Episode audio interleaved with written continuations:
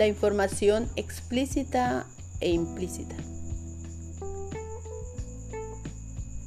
Una inferencia es un razonamiento mediante el cual complementamos el sentido de un texto a partir del contenido y de nuestros conocimientos previos acerca del tema tratado en él. Observemos el esquema acerca del uso de las inferencias.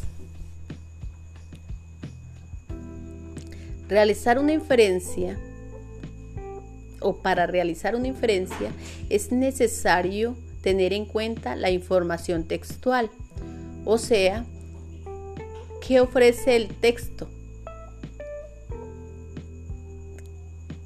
qué datos tiene, de qué tema habla.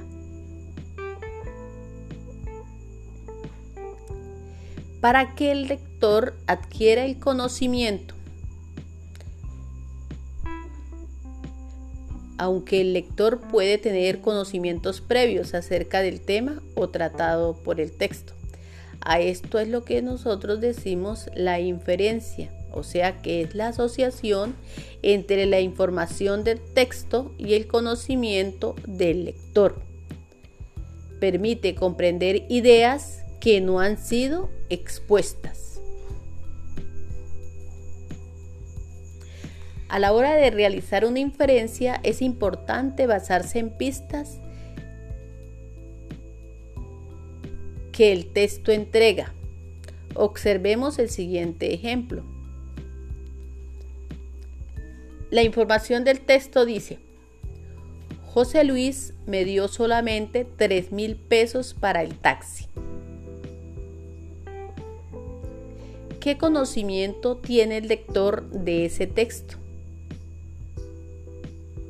Observemos el adverbio solamente. Esto implica la falta de algo o únicamente algo. En este caso, solamente hay 3 mil pesos, no hay más, ¿sí?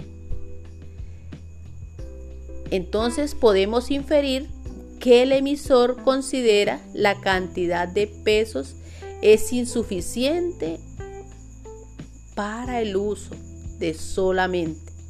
O sea que no nos alcanza, no podemos salirnos o hacer otras cosas. ¿sí? Otro ejemplo textual podría ser, los estudiantes de noveno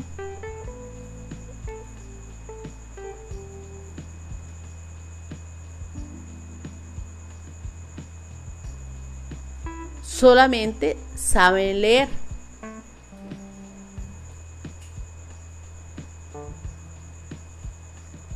Vamos a mirar el conocimiento que tengo yo como docente de esa frase.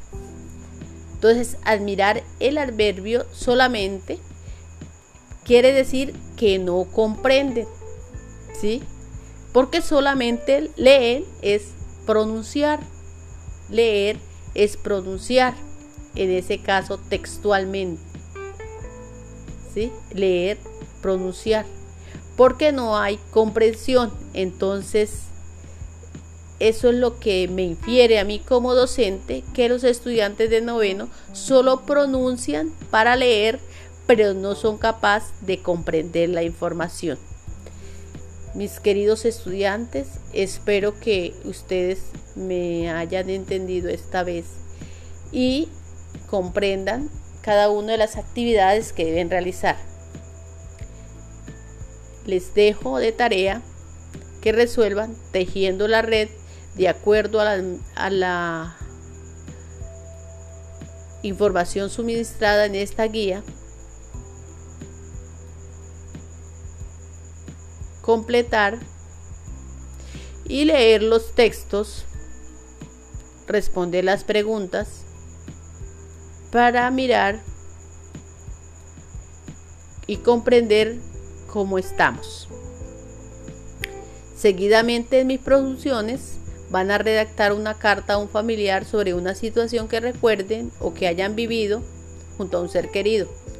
pero lo deben hacer dando pistas para que la otra persona interprete. Este con el fin, con el objetivo que comprendamos las informaciones suministradas y que nosotros debemos escribir no para mí, sino para los demás. Me explico. Usted no escribe para usted, sino para el emisor, la persona que, que lee, la persona que escucha. ¿sí? Entonces eso hay que tenerlo muy en cuenta. Me va a escribir un párrafo sobre los estilos de vida saludable que llevan en tu casa durante la pandemia o durante lo que hemos vivido de la pandemia.